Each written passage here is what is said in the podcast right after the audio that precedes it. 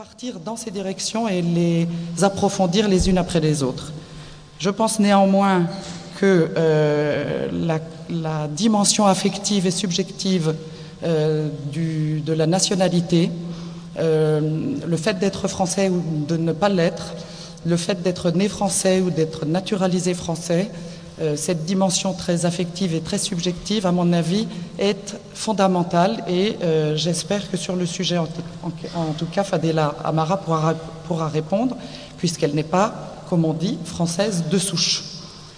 Euh, je dirais aussi, parce que ça va être difficile de ne pas l'évoquer, qu'aujourd'hui, la question d'être français, n'est plus aussi simple qu'elle pouvait l'être il y a encore euh, peut-être 30 ans. Euh, j'évoquerai une phrase qui est dans toutes les mémoires et qui est très récente, celle de Nicolas Sarkozy, qui précise que si on n'aime pas la France, on la quitte.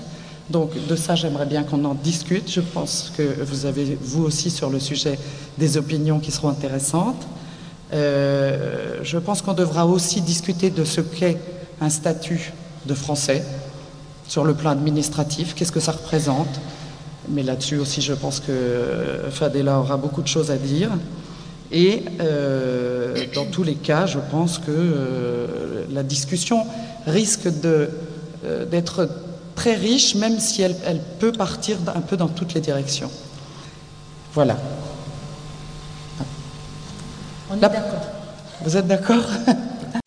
La première question que je voulais vous poser, quand même, avant que Jean-Daniel nous réexplique euh, ce qu'il a écrit euh, et qu'on a publié ce matin, je voulais savoir pourquoi l'une et l'autre, vous avez accepté de participer à ce débat-là et pas à un autre.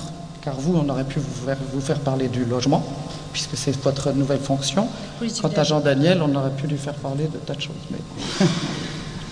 Et pour quelle raison cette question-là vous a euh, intéressé au point de vous déplacer jusqu'à Grenoble? Bon, alors je vais d'abord euh, commencer alors, si vous le permettez. Euh, je dirais d'abord ce qui m'a beaucoup motivé, c'est la présence de Jean Daniel, parce que je vais faire une confidence, je suis un peu amoureuse de lui. je l'avoue. J'ai beaucoup de respect pour le monsieur. Et, euh... si vous l'avez déjà dit, vous ne l'avez pas écouté. Mais non, mais euh, très sérieusement, j'aime beaucoup Jean Daniel et je suis très respectueuse de, de, l'homme et de ses engagements et de ses, euh, et de ses convictions. Donc, encore une fois, je le dis, c'est toujours pour moi un immense honneur que d'être à, côté de, Jean Daniel et d'avoir un peu la prétention de, de débattre sur des thématiques qui euh, se posent aujourd'hui. Alors pourquoi avoir accepté sur cette thématique-là particulièrement? Je pense qu'il euh, ne faut pas qu'on se, voile la face. Nous avons un souci dans notre pays qui euh, se pose aujourd'hui, pour certains beaucoup trop, pour moi moins, parce que je pense qu'on n'est pas si en danger que ça, contrairement à ce qui peut être dit. Mais je pense que la question de, qu'est-ce qu'être français aujourd'hui, ou tout simplement la question de l'identité euh, française ou de l'identité nationale, ça dépend comment on se positionne, elle doit être posée tranquillement et sereinement pour éviter justement euh, à la fois des, dérapages ou euh, tout simplement peut-être, je pense qu'il faut qu'on ait le courage aujourd'hui d'aborder un certain ensemble de, de thèmes, même s'ils sont même s'ils interpellent, même s'ils dérangent.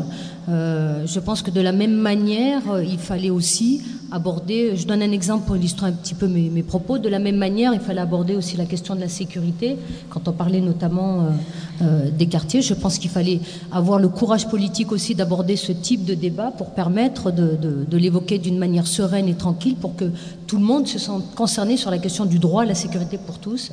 Ça n'a pas été le cas 20 dernières années, je dirais plutôt ces 15 dernières années, et ça a chaque fois fait l'objet de polémiques extraordinaires qui fait qu'à un moment donné, qu'on le veuille ou qu'on le veuille pas, on participe un peu à stigmatiser des catégories de, population qui, pour le coup, ne prennent pas la parole ou très peu la parole ou sont des fois entendus d'une certaine manière et euh, la manière dont ils s'expriment, elle est un peu trop violente.